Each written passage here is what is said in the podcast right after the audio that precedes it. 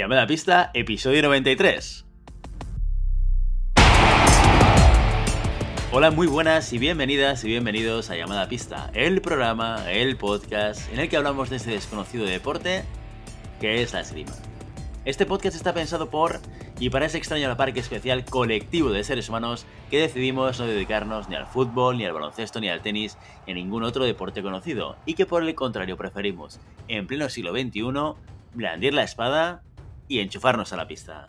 Hoy estamos aquí un viernes más, una semana más. Maribel Matei, buenos días. Buenos días, Willy. Y Santiago Godoy, buenos días, Santi. Hola, buenos días. ¿Qué tal? ¿Cómo estamos? Muy bien, muy bien, muy bien, muy bien. Aquí estamos, una semana más. Oye, eh, bueno, contento de estar, contento de, Iba a decir de veros, pero no, de escucharos, de escucharos al otro lado de nuestro Zencaster. Y, eh, y, oye, con un tema. Tienes una voz muy bonita tú también, Willy. No sé cómo responder a esto. Pues que tienes una voz muy diferente. Yo digo, uh, yo, yo hago un llamamiento a la gente a que diga qué sentimiento le, le despierta la voz de Willy. Yo no puedo decirlo, obviamente, pero invito a la gente la voz de Willy despierta sentimientos que creía olvidados y muertos en mi persona. Qué bonito, ¿eh, Willy? Despertarte así. No te lo dice ni tu mujer. Hace años que tu mujer no te dice eso. Sinceramente no sé ni cómo responder a esto. ¿eh? Me, acabas de pillar a contrapié. Oh, qué bonito. Pues ya está. No eh, esto, esto no estaba en el guion. Eh, esto, estas muestras de amor y de cariño, pues no sé, tan espontáneas. Y unilaterales. y unilaterales, totalmente. Porque sabes que yo no siento lo mismo por ti. Siempre ha sido nuestro amor un amor eh, desencontrado. Incomprendido. Absolutamente. No, no. Pero yo ya estoy acostumbrado a eso. Es lo que pasa cuando a ti te gustan los mayores y a mí me gustan los mayores también. Entonces no, no hay punto de encuentro. A mí me gustan mayores. Yo me pongo con esa canción, pienso en ti y empiezo a llorar. A mí me gustan mayores. Madre mía. La la la la la la la la. Pon un poco de orden, Maribel, por favor, porque esto no sabemos hacia dónde nos está llevando. Pues hacia dónde nos lleva siempre. No. Hacia la perdición. Hacia las muestras de cariño. Hay un momento en el que Santi deja ah. hablar, se hace el silencio para, para pensar en lo que ha dicho y ya luego seguimos normalmente con el programa. Estoy esperando ese momento. Bueno, pues el momento, el momento ha llegado porque todo siempre nos lleva al principio a hablar de nuestro patrocinador de la semana, que una vez más, una semana más, un viernes más, con el mismo entusiasmo de siempre, tenemos a los NEPs en fencingfan.com. Los tornillos que no te abandonan, que no saltan de las puntas, que te acompañan durante todo el asalto, toda la competición, toda la temporada, sobre todo esta temporada que hemos tirado muy poquito. ¿Dónde podrás encontrarlos? En fencingfan.com y en tu distribuidor favorito. Haznos un favor y asegura tus puntas con los NEPs. ¿Tú crees que si fijamos nuestro amor con NEPs, qué pasaría? Yo creo que ahí nos encontramos, Santi. Ese es el único punto de encuentro entre tú y yo en el mundo del cariño y del amor eh, espiritual, ¿eh? hay, que, hay que dejarlo claro, espiritual, en el cual nos vamos a poder encontrar alrededor de un NEP. Bueno, siempre nos quedarán los NEPs. Exacto, siempre nos quedarán los NEPs. Como siempre nos quedarán. Siempre nos quedarán los NEPs y nos quedarán también los mecenas, ¿eh? que también nos hacen muy felices y también podemos decir que son un punto de encuentro en, los en las emociones y los sentimientos entre Santiago Godoy y Willy Cornet. Y Marimel Batey, que está callada y no dice nada porque ve que esto es un charco del cual no estamos saliendo y que decide no meterse en ningún momento. Porque es que luego cualquier, cualquier comentario mío se usa en mi contra. Maribel Matei ya tiene, Entonces, tiene un mecenas ahí bien atado. Yo tengo, con las cervezas tengo a todos bien atados. Ya, todo lo que nosotros somos platónicos. ¿Ves? Es que cualquier comentario, Santiago lo saca de, quicio. Pues. Ay, Matei, Matei, Matei. Eh, a ver cómo los atas tú, cómo los atas tú. Eh. Bueno, así cuidamos a nuestros mecenas llamada pizza. Eh, los cuidamos con una cerveza de Maribel Matei, ya lo sabéis, si, si tenéis la oportunidad de bajar a Madrid y, lo, que surja, lo que surja con Santiago Godoy. y lo que surja. claro, cada uno juega su rol, ¿sí? podéis enviarnos un audio y lo publicamos, te nombramos en el programa y puedes alardear con tus colegas siempre que quieras. Oye, solo hemos publicado un audio, ¿no? Lo aprovechan poco, ¿eh? Es como cuando tenemos el premium de, Spotify. Es de, pues es lo mismo, ¿no? Eduardo, aprovecharlo. Y el que no es Eduardo también. Bueno, dicho lo dicho, vamos a eh, por las noticias de la semana. Llega el fin de semana grande de la esgrima española. A pesar de las dificultades, a pesar de la incertidumbre, a pesar de las restricciones, los campeonatos de España Senior, Junior y Sub-23 se celebrarán entre el 5 y el 8 de diciembre en Madrid. Los tiradores y tiradoras clasificados y los 48 equipos tienen la cita más importante de la temporada en San Lorenzo del Escorial. El maratón de competiciones empezará el sábado a las 9 con la espada y el sable Sub-20 y terminará el martes con las finales por equipos de florete masculino y femenino senior. Como aperitivo, el 3 de diciembre a las 6 de la tarde se disputará la Liga Iberdrola, los equipos de las armas femeninas terminarán la Liga Oro fuera de las salas, en un lugar de excepción como es la Galería de Cristal del Palacio de Cibeles. No se podrá asistir como público a ninguno de los eventos, pero la Federación Española publicará en sus canales oficiales el enlace para acceder a las retransmisiones. Alex Prior, líder absoluto de la esgrima adaptada nacional. El tirador del Club Deportivo Fortuna consiguió el oro en espada, florete y sable en la última jornada del Campeonato de España celebrada el pasado sábado. Con ello revalida el triplete de 2019 con la mirada puesta en su clasificación para Tokio. El podio totalmente masculino ante las lesiones de Begoña Garrido y Judith Rodríguez lo completan el cordobés Antonio José Garrido y Manuel Quesada, compañero de Prior en el Club Vasco. Y en internacional, la esgrima alemana regresa a las pistas con sus campeonatos nacionales. Después de 10 meses sin competición oficial, Alemania retoma el calendario interno con los German Masters. Durante los fines de semana, entre el 5 y el 20 de diciembre, los tiradores tiradoras alemanes se enfrentarán en el último evento nacional del año. Primero lo hará la espada en Leipzig, después el florete en Tober y por último el sable en Bonn. Para quien tenga mono de ver esgrima, los campeonatos se podrán seguir en abierto a través de la web Sport Deutschland TV. Para abrir boca, el pasado 27 de noviembre, el podcast de conducido por los tiradores Mas Hartun y Matías Sabo, organizó un macro evento llamado The Liga que se pudo seguir en Twitch. En él participaron los cuatro mejores sablistas alemanes de cada sexo. La retransmisión con comentarios obtuvo un grandísimo éxito con más de 200 visualizaciones. Y hasta aquí las noticias de la semana. Oye, pues tenemos esgrima, ¿eh? Así que la semana que viene hablaremos un poco de resultados, ¿verdad, Maribel? Sí, sí, sí. En cuanto, bueno, eh, lo bueno es que ha caído un puente, entonces tienen más días para, para, un poco redistribuir las competiciones, pero en cuanto tengamos los resultados, eh, diremos un poquito cómo va la esgrima nacional después de tantos meses parada. Oye, y no sabía. ¿Vosotros creéis que habrá sorpresas? Yo creo que en Sable y Florete ya hemos dicho muchas veces no. Altibajos y todas estas cosas. Yo creo que no, porque, mm, bueno, a lo mejor entre el mm, primero y el segundo, en el caso del florete femenino, entre María Mariño, Teresa, que suelen ser las que están ahí en lo más alto del podio, puede haber que se intercambie, ¿no? Un año Ana María o Teresa. Pero en principio yo creo que en sable y florete no, porque siempre hemos dicho que son armas muy estables. Y además em, los que están arriba han entrenado con bastante normalidad estos meses. En espada, no sé. En espada siempre vemos que hay bastante variabilidad. No sé cómo lo veis en la espada vosotros. Pues la verdad es que, a ver, en, espada masculina yo creo que el gran favorito sigue siendo Julen Pereira, ¿no? Que de alguna manera también marca un poco a nivel incluso de resultados internacionales, un poco la diferencia con el, con, el resto de compañeros del equipo nacional, aunque nunca se sabe, ¿no? Lo que puede suceder. Si, tú, si tuviese que apostar, pues me apostaría para, para Julen. Y en espada femenina ahí ya no lo controlo tanto. No sé cómo ves tú la espada femenina, Santi. Mm, hay que decir que a mm, competición individual no ha habido desde marzo. Entonces, las únicas mm, competiciones que se han desarrollado son las fases de, equipos. Entonces yo creo que oh, esta competición es la más abierta de todas, porque venimos prácticamente del mismo, del mismo punto todos. Eh, sí que es verdad que hay en espada femenina, por ejemplo, tenemos una Sara Fernández o una Sofía Cisneros, que siempre de ahí son eh, garantía, pero bueno, yo creo que estamos en una situación en la que puede pasar de todo, puede pasar de todo. Creo yo que puede haber sorpresas, ¿eh? Me decías lo de Julen, eh, Willy, tienes toda la razón, que a nivel internacional es el que marca un poquito la pauta, pero como dato, y gracias a Alberto Pascual que hizo una especie de base de datos de campeones de España, un poco ahí rascando los resultados que sabía la gente,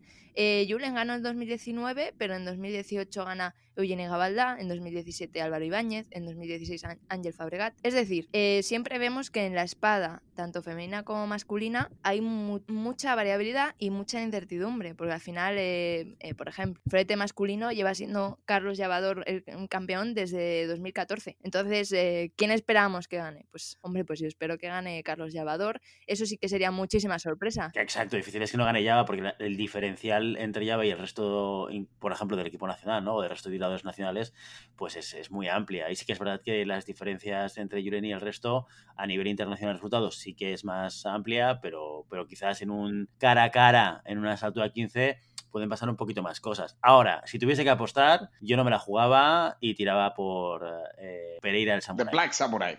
Ya, ya veremos. Oye, otra cosa que ha pasado un poco desapercibida en las noticias es que eh, el podcast eh, alemán de Esgrima ha hecho un macroevento chulísimo. Si tenéis la oportunidad está colgado en Twitch porque es la leche. ¿Twitch qué es? Yo me que- Ah, en Twitch de Twitter. No, no, ¡Oh, viejo! ¡Eres un viejo! Hasta yo sé lo que es Twitch, chaval. ¡Qué fuerte! Me parece tan fuerte, increíble. ¿No sabes lo que es Twitch? Es increíble. Twitch es una plataforma de directos. No tiene nada que ver con Twitter, ¿eh? Yo, yo es que tengo, tengo, tengo hijos, tío.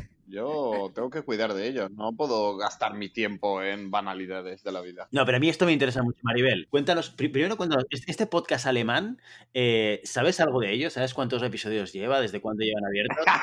¿Nos hace competencia? Exacto, ¿Qué exacto. números tiene? ¿De Spotify qué has salido? No, la verdad es que es muchísimo más profesional. ¡Oh, si- oh! Si, lo veis, o sea, esto de amateur, ¿Pero cómo? dejadme que me explique. Tiene eh, poco de amateur porque eh, lo conduce Max Hartun y Matías Sabo, que son tiradores, que son tiradores de primerísimo nivel de sable alemán. Entonces, por lo que sé, surgió de un... Llamada pista. O sea, seguro que escucharon llamada pista, tenemos que, eh, que cobrar royalty. En serio, estos alemanes se creen que llegan aquí, reparten fondos europeos a diestra y siniestro y se creen los amos del mundo. Y, y bueno, que no, no sé alemán, así que no he escuchado ninguno, pero, pero tiene muy buena pinta. Pues organizaron este, este macroevento y la verdad es que ha sido muy seguido. No sé si en llamada pista podemos hacer algo así, un, un tour llamada pista, una pool llamada pista. ¿Pero cómo funcionaba? Eh, ¿Vistes cómo lo organizaban esto? ¿O de, o de qué iba exactamente? El torneo era, eh, cogían a los cuatro mejores sablistas masculinos y cuatro mejores sablistas femeninos alemanes y hacían, eh, pues eso, semifinales, final y tercer puesto, ¿no? Y había comentarios, había una persona comentando fuera de- del recinto,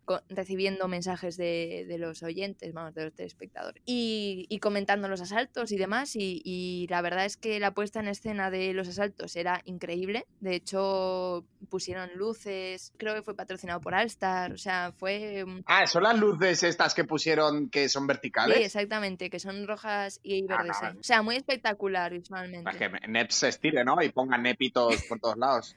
La pool llamada O pista. sea, yo creo que podemos hacer, a lo mejor no a esa escala y gastándonos tanto dinero, pero cuando todo esto pase, un, un evento llamada pista y, y a ver cómo hacemos competencia a los alemanes. Pues se nos están subiendo aquí a las... No, no, tal cual, tal cual. Mira, eh, ahora, ahora mientras hablamos lo estoy mirando por, por eh, eh, el podcast de, de Apple. Empezaron en septiembre del 19, con lo cual vienen a rebufo de nosotros. Esto es importante tenerlo en cuenta. Llegamos antes nosotros que ellos. No, no mucho más, nueve meses, pero ahí estamos. Bueno, prácticamente un parto, nunca mejor dicho. 50 y... Tac, tac, tac, tac, tac. 52 episodios. Bueno, a ver, chavales. A ver, a ver. Mensaje para Max Hart. Que, que- que son unos matados. Max, unos please, matados. listen to me, ¿ok? 52 episodios está bien. Bueno, no, no vamos a decir que no. Oye, mm, para haber empezado casi como nosotros, pues bueno, nosotros llevamos casi el doble que tú. Y no está mal, no está mal. Seguro que está muy bien el programa, y ya me lo escucharé, ¿vale? Con mi gran alemán. Eh, pero, pero bueno, por mucho que digamos que es más profesional, indudablemente más minutos de esgrima hablada la tenemos nosotros. Y nosotros contamos, tú decías, ellos son tiradores de grandísimo nivel. Y, y, eh, y- y es evidente, eso es, eso es una evidencia. Pero nosotros contamos con el gran Santiago Godoy, que nadie le puede hacer. Esto es cierto. Ah, eso es cierto. ¿Ves, Willy? Ahí has ganado. Has ganado.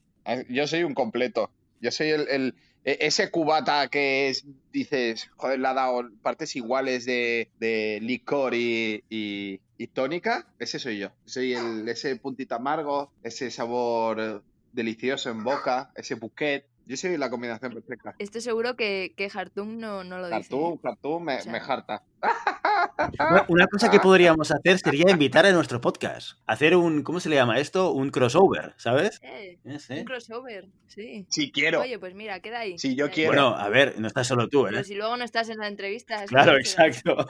si luego no estás en las entrevistas. No, no. Pero yo tengo, yo tengo derecho de veto, como Alemania. Oye, Maribel, me gusta mucho esta idea, me gusta mucho el, el copiarlos a estos alemanes, aunque vengan a, vengan a rebufo y vengan tras nuestro, no está mal. Oye, todo lo que sea contenido y valores irimístico, bienvenido sea. Pero demos una vuelta a esto del Twitch, a esto del Demasquie Liga, a ver qué se nos puede ocurrir.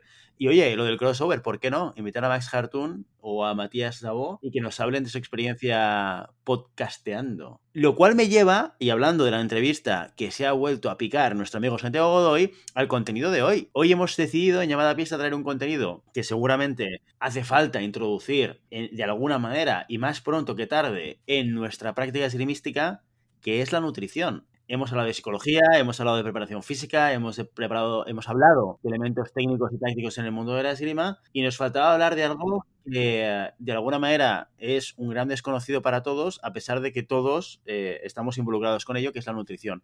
Hoy hemos traído a Raquel Lucena, nutricionista del gran Carlos Llavador, para que nos hable de cómo la alimentación nos puede ayudar a mejorar nuestro rendimiento esgrimístico. Así que sin más, os dejamos con el audio. Dentro audio. Esta semana tenemos en nuestros micrófonos, yo creo que por primera vez, una persona que no es ni ha sido esgrimista, pero que tiene que tratar y lidiar con alguno de nosotros y de la que tenemos mucho que aprender. Licenciada en Ciencias Químicas por la Universidad Complutense y deportista de alto nivel en roller derby. Cuidado. Hoy hablamos de nutrición con Raquel Lucena. Buenos días, Raquel. Gracias por Hola. atender la llamada pista. Hola, buenos días. Lo primero, vamos, muchísimas gracias a vosotros por, por la entrevista y por contar conmigo para resolver vuestras dudas. Sí, porque lo comentábamos antes de grabar que la nutrición, dentro de la nutrición deportiva, es un tema bastante dejado al margen, por lo menos en nuestro deporte, en la planificación deportiva. Siempre hablamos de cuestiones físicas, cuestiones técnico-tácticas, incluso cuestiones psicológicas que poco a poco van entrando en esa planificación. Pero la nutrición siempre se queda un poquito fuera. ¿Qué importancia tiene en el éxito deportivo? A ver, yo lo, es lo que digo siempre, al final para un deportista lo que le merece la pena es entrenar, o sea, hacer buenos entrenamientos, tener buenas recuperaciones, buenas sensaciones en ellos, pero si yo no estoy dando ni energía ni nutrientes suficientes, tanto para rendir ese entrenamiento como para recuperarme, al final ¿qué hago? Me lo cargo. No, no estoy aprovechando tanto mis horas como lo podría estar haciendo dándole la energía y los nutrientes necesarios. Entonces, de aquí el punto de la gran importancia de la nutrición. O sea, al final, se una mala alimentación se puede cargar un buen entrenamiento y bien planificado y todo.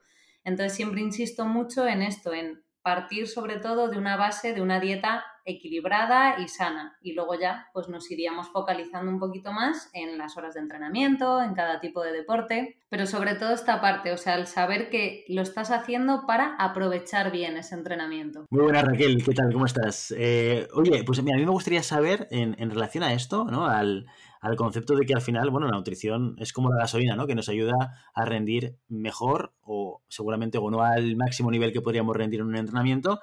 Eh, una pregunta que me hago es si esta dieta o esta adecuación a la dieta es diferente entre diferentes de- deportistas, es una cuestión personal o no lo es, y qué nos puede faltar en la dieta de un esgrimista. A ver, sí que puede ser distinto en el caso, bueno, pues tanto de distintas personas, según sea su nivel de actividad, eh, que tengan un mayor, pues esto hace que tengan un mayor o menor gasto, y en el caso de diferencia entre deportes, pues va a depender pues, de las horas que yo dedico a este entrenamiento y muy del tipo de entrenamiento. O sea, puedo estar en una fase de, oye, voy a ganar un poco de masa muscular, todo esto siempre llevado con el, con el entrenador o la entrenadora, o ahora voy a hacer una parte más técnica y necesito pues dar un poquito menos de energía porque ya no necesito tanto crecimiento muscular. O sea, siempre se iría adaptando un poco a cada persona.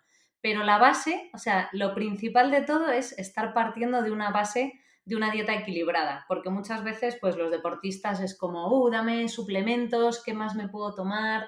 ¿Qué no me puedo tomar? Cuando al final lo que necesitan es comer fruta, verdura, cereales integrales, legumbres, y eso es el punto clave. Ahí es donde sí que vamos a notar una diferencia y luego ya iremos haciendo ciertas adaptaciones a cada caso. Porque tú en tu página web dices, tener buena salud no requiere sacrificios ni una alimentación aburrida. ¿A los deportistas les cuesta adaptarse a, una dieta o, o renunciar a cosas? ¿O realmente eh, los clientes que te llegan eh, ya tienen ese, esa base que... No, no, no. Esa base, o sea, yo tengo mucha gente, pues a lo mejor muy jovencita, que está empezando, que se ha venido, pues lo que decía antes, me comentaba Guillermo, que al final, pues las grimas se tienen que venir a Madrid.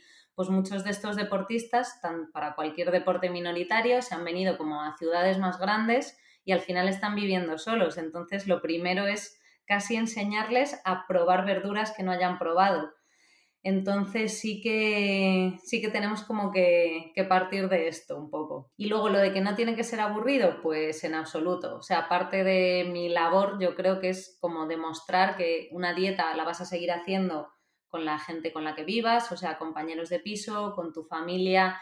Al final somos seres sociales y tenemos que compartir pues este rato de nuestras vidas que estamos comiendo no tiene sentido que sea como, no, no, yo solo este tupper, esta comida aburrida, porque con esto voy a rendir más. O sea, ahí también entramos en la parte de la psicología que decíais antes. Al final, pues es una satisfacción el estar comiendo bien y no una comida aburrida. Oye, Raquel, no lo hemos dicho al principio, pero tú eres la nutricionista de Carlos Llavador, uno de los grandes tiradores del territorio español y de hecho, hasta el día de hoy, corrígeme Maribel, que tú eres la, la Mateipedia, a día de hoy clasificado para las Olimpiadas. De, lo que suceda ¿eh? en todo eso, que implica las Olimpiadas y la clasificación. Eh, primero de todo, y antes de, hablarte de la nutrición de Java, explícanos, ¿cómo es trabajar con Javador? Pues la verdad es que como los deportistas da gusto, porque una persona que a lo mejor viene más de población general, pues le da un poquito más igual este punto. O sea, al final un deportista, la diferencia entre un primer puesto y un quinto puesto no llega a ser un 1% del rendimiento. Entonces tienen que cuidar todas las partes y la alimentación es una de ellas en la que puedes tener ya un control. Entonces, normalmente los deportistas son gente que entiende el, trabajo que estás haciendo y el por qué estás haciendo ese trabajo. Entonces, vamos, para mí es un placer siempre y con él, que además, bueno, vosotros que le conocéis, pues ya sabéis que es una persona maravillosa, así que pues es genial. Muy bien, oye, y en la planificación con llamador, por ejemplo, eh, existen diferencias, comentabas al principio, ¿no? Oye, pues depende del momento en el cual está el tirador, por ejemplo, quiere ganar masa muscular, seguramente una serie de alimentos, ¿no? Eh, o de nutrientes son o ayudan más a que esto suceda, ¿no? O que, lo facilitan. En la planificación deportiva anual de un tirador como Llavador, un tío de altísimo nivel que lo que está teniendo en la cabeza es llegar a las Olimpiadas, ¿no? Y colgarse el oro. ¿Cómo planificas la nutrición en el año? Hay momentos eh, o etapas muy determinadas como es el, el pre, el durante, el, el post eh, temporada. ¿Cómo lo organizas con él? Sí, o sea, a ver, al principio lo que se hace pues es eh, hacer un buen estudio, ver de qué se parte, o sea, él ya venía con unas costumbres muy buenas, entonces realmente con alguien que ya tenemos esta base de la pirámide de lo que decía de hacer una dieta sana, pues es sobre todo según el momento de la temporada, pues lo que me decía, si está buscando pues, personal de entrenamiento en ese momento que gane masa muscular, pues tenemos que subir energía, tenemos que subir hidratos de carbono, proteínas en unos momentos determinados.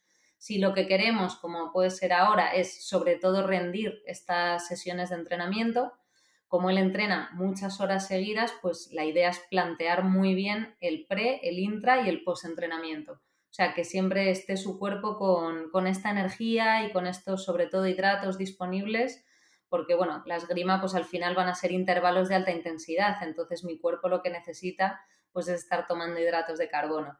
Entonces es un poco pues ir planificando qué opciones le van conviniendo más dentro de estos entrenamientos, que serán las que luego pues utilicemos en, el momento de la competición. Una de las características también de, la esgrima es para todos, ¿eh? para alto nivel, y, para amateur es que las competiciones, por ejemplo, el momento de la competición es muy largo. Normalmente las competiciones de esgrima son muy largas. Y en muchos casos, yo creo que a muchos nos han pasado como, como tirador, tiramos mucho de, azúcares. Eh, tendríamos que suprimir esta, esta fuente rápida de, de azúcar en un momento que te pilla así que es la competición. A ver, justo en la competición necesito energía mm, de todo tipo, porque además estoy estando, pues eh, tienes una mayor eh, estrés y ansiedad, entonces sí que tu cuerpo está consumiendo más hidratos de carbono porque al final estás generando más adrenalina por este nervio. Entonces justo ese momento, pues sí que puede ser el de tomar lo que diríamos más azúcares. Siempre vamos a intentar que no sean pues azúcar puro, así blanco echado. Intentaríamos pues frutas desecadas, más fruta, Eh, hidratos de carbono, pues a lo mejor de alguna forma también de que, no sea tan rápido como azúcar libre, pero justo en la competición sí que podría llegar a utilizarse pues geles, barritas, o sea, este tipo de cosas. Lo que pasa es que esto nunca debería utilizarse en, la dieta del día a día, no más que para hacer pruebas dentro de los entrenamientos, a ver qué, qué me interesa en competición. Es verdad que este tiempo tan largo en un polideportivo, que estás ahí pues viendo a otros competir, estás con los nervios y todo, pues al final sí que es muy cómodo para tampoco dar malestar intestinal. Todo esto va a depender mucho del deportista. Entonces sí que muchas veces son cómodos pues pequeños snacks más con este azúcar libre que decíamos que nunca es recomendable, que nunca es adecuado para la salud, pero es que tenemos que partir de la base de que el deporte de alto rendimiento pues tampoco es bueno para la salud. Y eso hay que tenerlo en cuenta, claro. Y, por tanto, ¿qué tipo de snacks? ¿Barritas energéticas? Eh, eh, no sé, bocadillo o, patatas fritas? No lo sé. O sea, a una persona amateur que va a una competición tan larga, que hemos sufrido todos, ¿Qué, ¿Qué, le dirías? Esto es lo que tienes que llevar en la saca para poder aguantar una jornada de competición. A ver, yo siempre, como es mucho tiempo, hay que ir llevando como pequeñas cositas e intentar a lo mejor llevar un par de comidas más completas. Pues a lo mejor una ensalada de pasta o una ensalada de arroz, que es con un poquito de atún, con una proteína fácilmente digerible, bajito en grasa para que no te dé malestar intestinal. Y luego pues barritas de cereales, eh, de frutos, eh, frutas desecadas, fruta por supuesto, plátanos, mandarinas, que al final me dan mucha energía, es muy fácil de llevar, muy fácil de comer, zumitos incluso, cosa que no recomiendo nunca jamás en ningún otro momento de la temporada, pues a lo mejor para estar ahí tener pues esta pequeña cantidad de hidratos de carbono, pues tomar un zumito como estamos hablando de, tiempos muy largos y sobre todo también la esgrima que requiere bastante pues, concentración intelectual, siempre es necesario también tener un pequeño aporte de proteínas. O sea, si estoy comiendo arroz, el arroz, por ejemplo, ya tiene bastantes, pero bueno, pues le echa un poquito de pollo, le echa un poquito de atún. Y luego, pues lo que decía, la comodidad de cada uno. O sea, hay gente que dirá, no, es que a mí las barritas de cereales no me gustan o no me sientan bien, entonces me hago pequeños snacks de arroz con, con, verduras, otro con atún, otro con pollo. No es que a mí el arroz no me sienta bien, me voy a llevar pasta, geles incluso. Hay quien en la competición tiene el estómago tan, tan cerrado que se encuentra fatal. Esto también hay que entrenarlo en los entrenamientos, ver qué opciones se pueden ir, ir metiendo aquí. Pues a lo mejor le voy dando muerdos a un plátano, comiéndome una, una manzana en trocitos.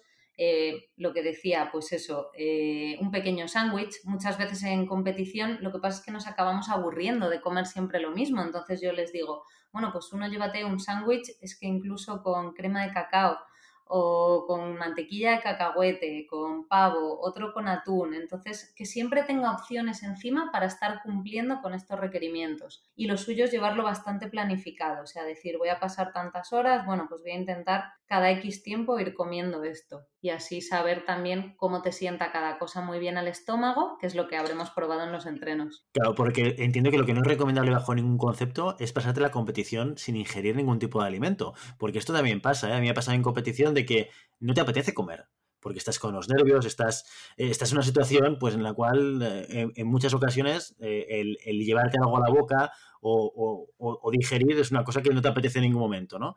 Pero eso sería lo menos recomendable, ¿o no? Claro, no, no, eso siempre. O sea, hay que tener en cuenta que el número uno del rendimiento van a ser los hidratos de carbono, entonces siempre tengo que estar teniendo este pequeño aporte en personas que se ponen muy nerviosas, que les cuesta muchísimo, pues aquí lo que mejor les funcione, pues a lo mejor un plátano, a lo mejor unos tumitos de beber, mejor opciones bebidas que opciones comidas, un isotónico siempre, porque me va a estar además recuperando sales y dando esta porción de azúcar para ir manteniendo un poco la glucemia y que el cerebro pues también esté atento, porque estamos como todo el rato pensando en la parte muscular, que es fundamental, pero también tenemos que mantener esta capacidad de, reacción sobre todo en un deporte que estás dependiendo de, la reacción del contrario. También eh, este año, hemos visto, más allá de la competición, porque este año está siendo muy atípico para las competiciones de todo deporte.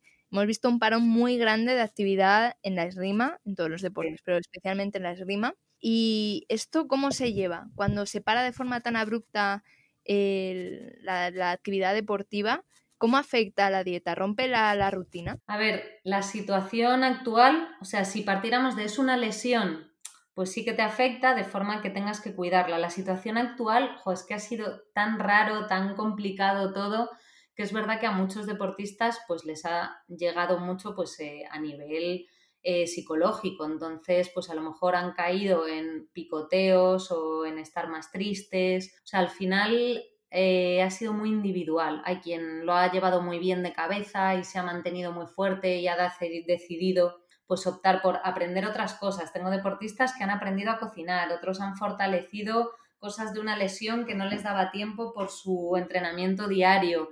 Entonces hay quien lo ha podido aprovechar así y quien simplemente, pues porque la situación era complicada, pues no ha podido vivirlo bien. Entonces sí que pues ha habido ganancias de peso, que lo suyo pues hubiera sido intentar controlarlo un poquito más. Pero es verdad que justo con cómo ha sido la situación ha sido de, bueno, pues al final con los que han ganado peso era de, no te preocupes, ahora nos lo quitamos y listo, porque era difícil la, lucha en esta situación, la verdad. Claro, comentábamos al principio, la nutrición eh, es una ciencia muy joven. De hecho, yo, mira, si me remonto años A, yo recuerdo que el, el, nutricionista como profesional en el mundo del deporte no era algo común en los 80, ¿no? Y seguramente, a, mi recuerdo viene seguramente el, equipo de, del Barcelona con Cruyff, que creo que fue de los primeros, por lo menos en el Barcelona, a introducir el elemento de la nutrición como algo que se tenía que trabajar con los jugadores. ¿eh?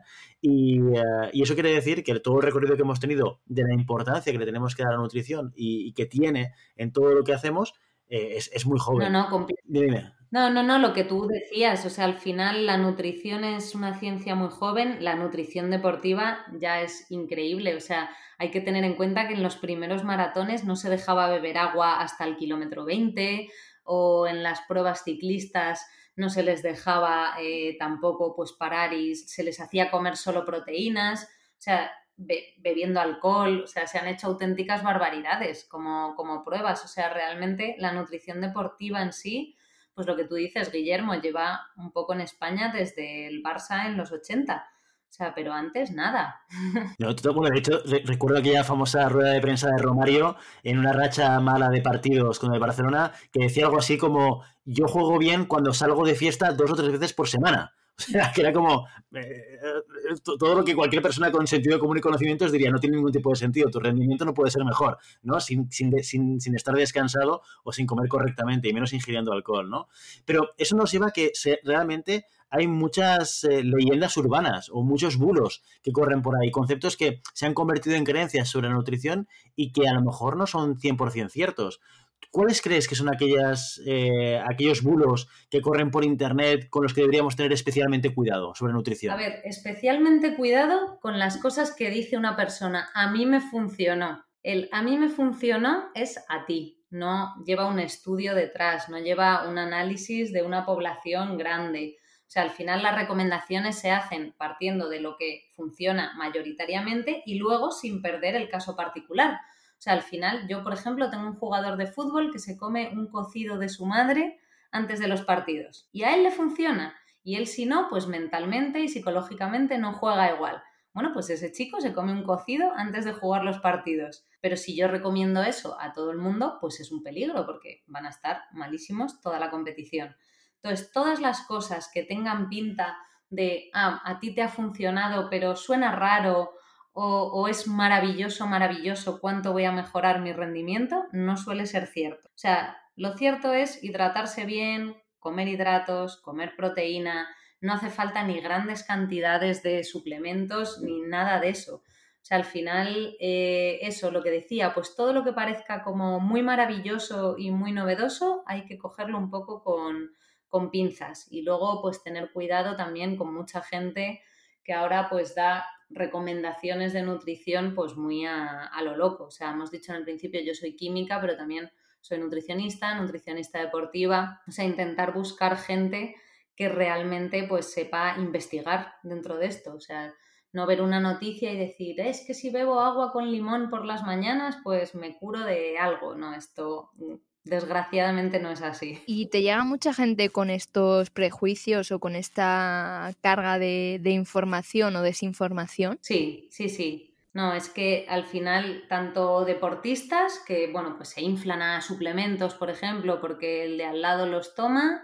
o gente de población pues más general que dice, no, es que claro, yo no puedo comer pasta porque la pasta engorda, pero me como un chuletón porque es proteína y la proteína no engorda. Y es de, hombre, bueno, el chuletón también lleva bastante grasa que no tiene la pasta.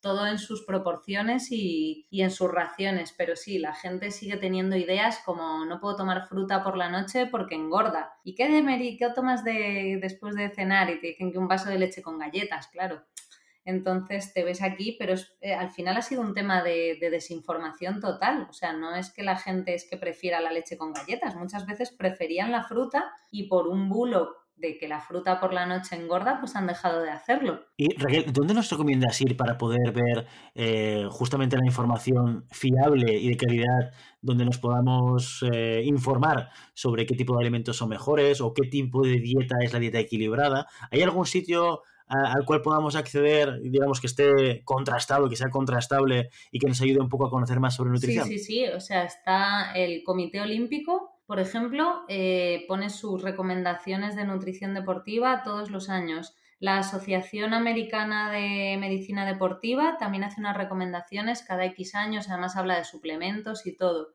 Y luego a mí me gusta especialmente la página, está en inglés, claro, es la página del Instituto, del Instituto Australiano de, Deportes, que, que, lo que hace es, o sea, va comparando todo tipo de nueva información, nuevos artículos, nueva evidencia a nivel suplementos o a nivel de eh, prácticas para, incluso se meten en distintos tipos de deporte y todo. O sea, los australianos sí que empezaron hace tiempo a, a trabajar más en esto y tienen una web bastante buena. Pero vamos que si no, simplemente la del Comité Olímpico, la del Consejo Superior de Deportes, esas pues te puedes descargar incluso el PDF de nutrición, hablan de suplementación, hablan de, de todo y está bastante bien. Luego hay que ir adaptando eso, por supuesto, a cada caso particular, a cada deporte en particular, pero como tener una guía básica están bastante bien. Con esto de la información, eh, al final me viene a la cabeza que muchos entrenadores, sobre todo los que se han formado eh, hace años en la esgrima y en cualquier deporte, no han tenido como esa formación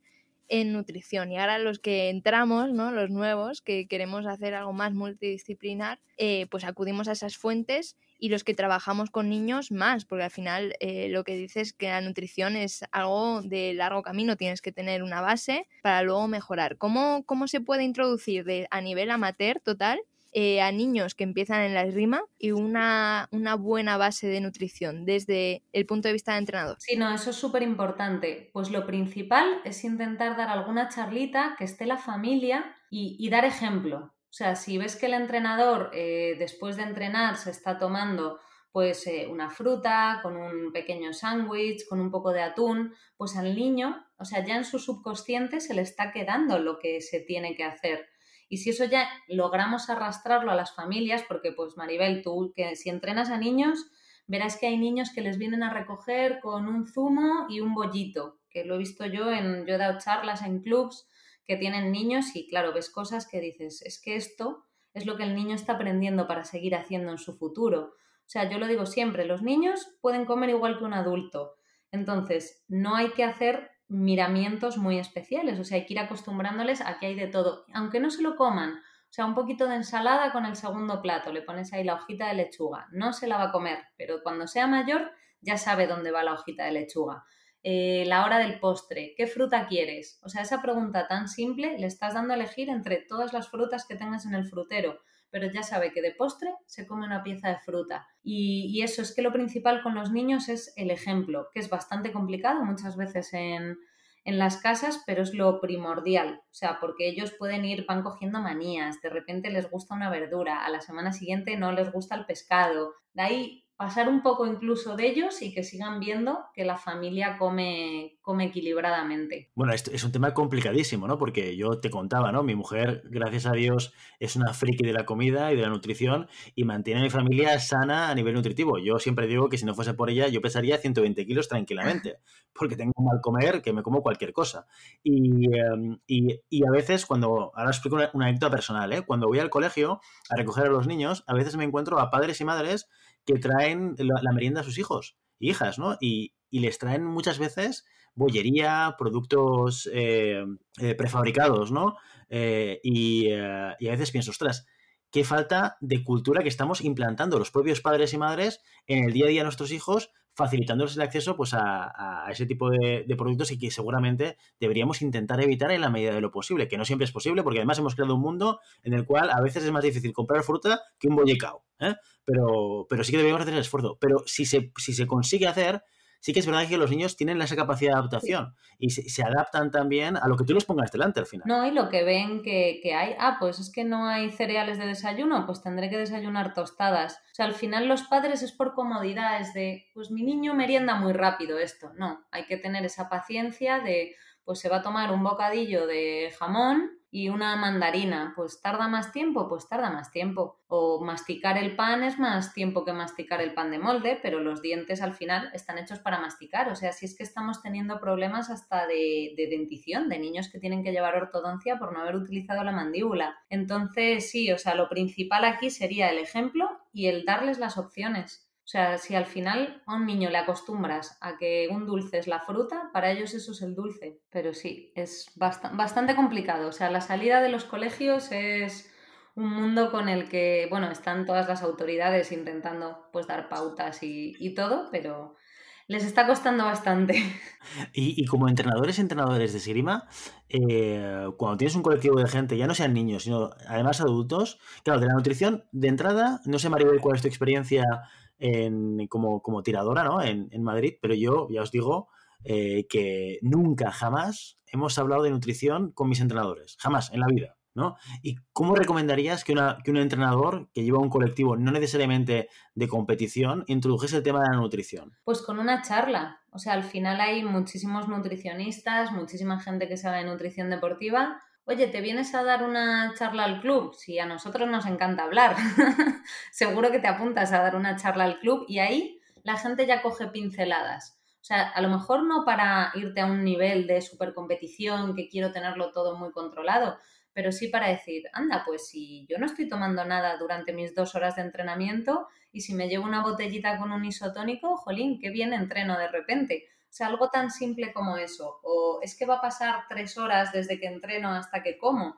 Anda, pues si me tomo un platanito y una tostadita, pues es que estoy fenomenal. Y es que al día siguiente vuelvo con fuerzas para entrenar. O sea, es que eso cambia mucho al final, tener una buena recuperación de un entrenamiento a otro. O sea, tan simple como es que son cuatro, cuatro, puntitos que en una charlita es un momento. Por tanto, el papel del entrenador puede ser claramente concienciar, ¿no? Y dar información, digamos, de valor y contrastada para mejorar los hábitos alimenticios de nuestro equipo eh, y por otro lado también incluso, oye, intervenir en la alimentación que se lleva y se consume en la propia competición, que esto también es una cosa que nunca me había dicho ningún entrenador, oye, come esto, come lo otro, llévate esto, llévate aquello, era, era problema del tirador, ¿eh? aunque, aunque tuviese 15 años, ¿eh? era problema del propio tirador que se buscase la vida.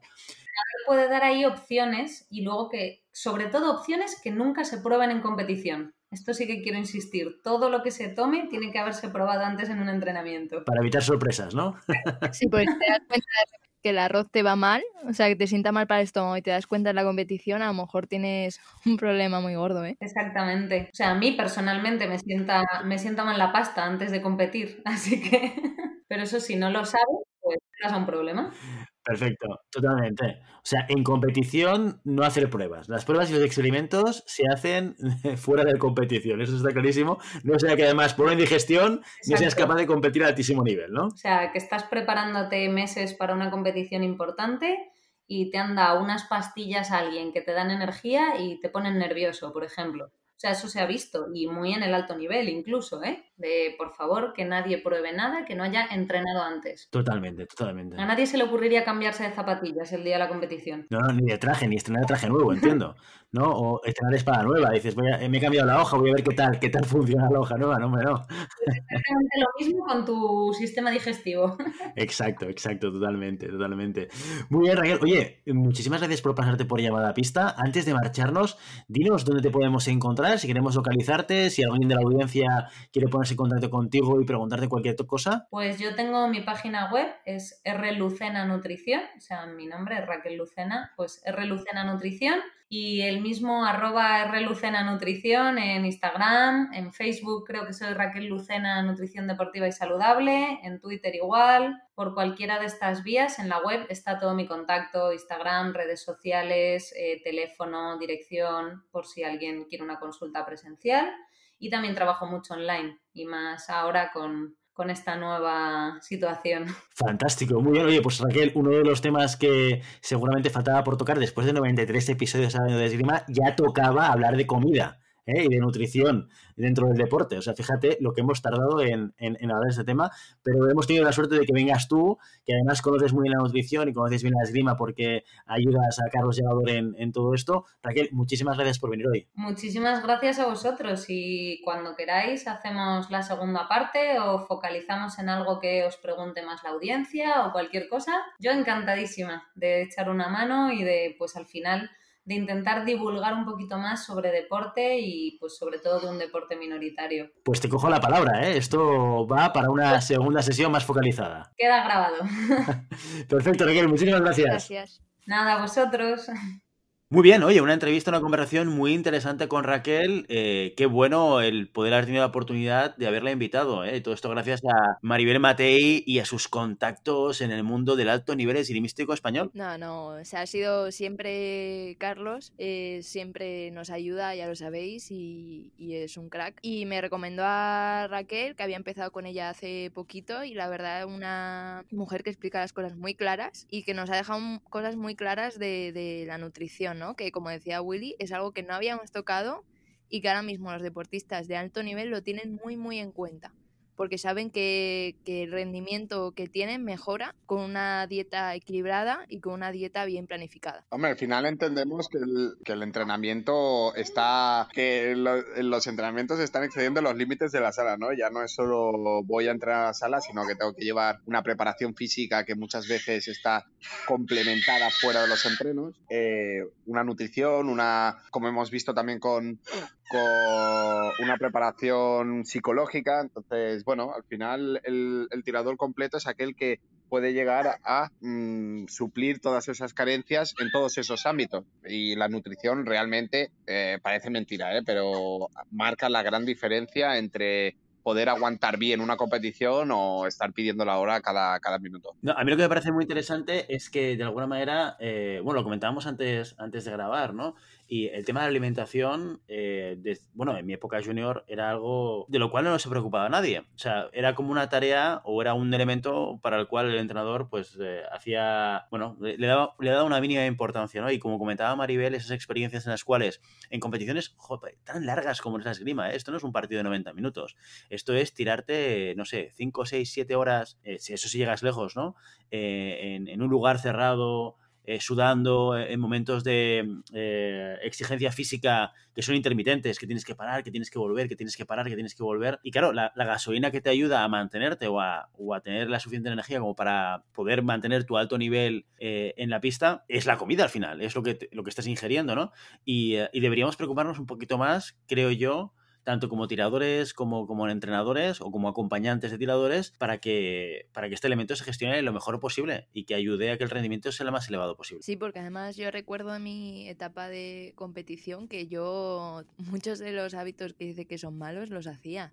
O sea, yo, por ejemplo, eh, no puedo desayunar. O sea, yo por la mañana tengo el estómago cerrado, no por nervios, no por nada, sino de normal, en cada día. Yo no desayuno. Desayuno un poquito más adelante, cuando ya llevo varias horas despierta, entonces es un día de competición, a no ser que me despertase cuatro horas antes, pues que no lo hacía, pues es difícil, ¿no? Y entonces eh, yo muchas competiciones las he empezado prácticamente sin comer nada o comiendo muy, muy poquito. Entonces estas pautas que dice de pues si es un tirador que se cierra el estómago, pues esto está bien, esto es recomendable solo para ese momento. Al final em, es cierto que no nos preocupamos mucho de la nutrición y, es la clave, ya dice, ese 1% de rendimiento que te ha faltado, puede ser que sea porque no te has, eh, no te has alimentado bien ese día pero sobre todo también que es eh, lo, que decíamos con la psicología, ¿no? No es solo la cosa de un momento puntual, sino que todo el entrenamiento tiene que estar fundado en una buena nutrición. O sea, por muy bien que comas el día de competición, si en tus entrenamientos te has hinchado a ultraprocesados, como decía Willy en la entrevista, pues eh,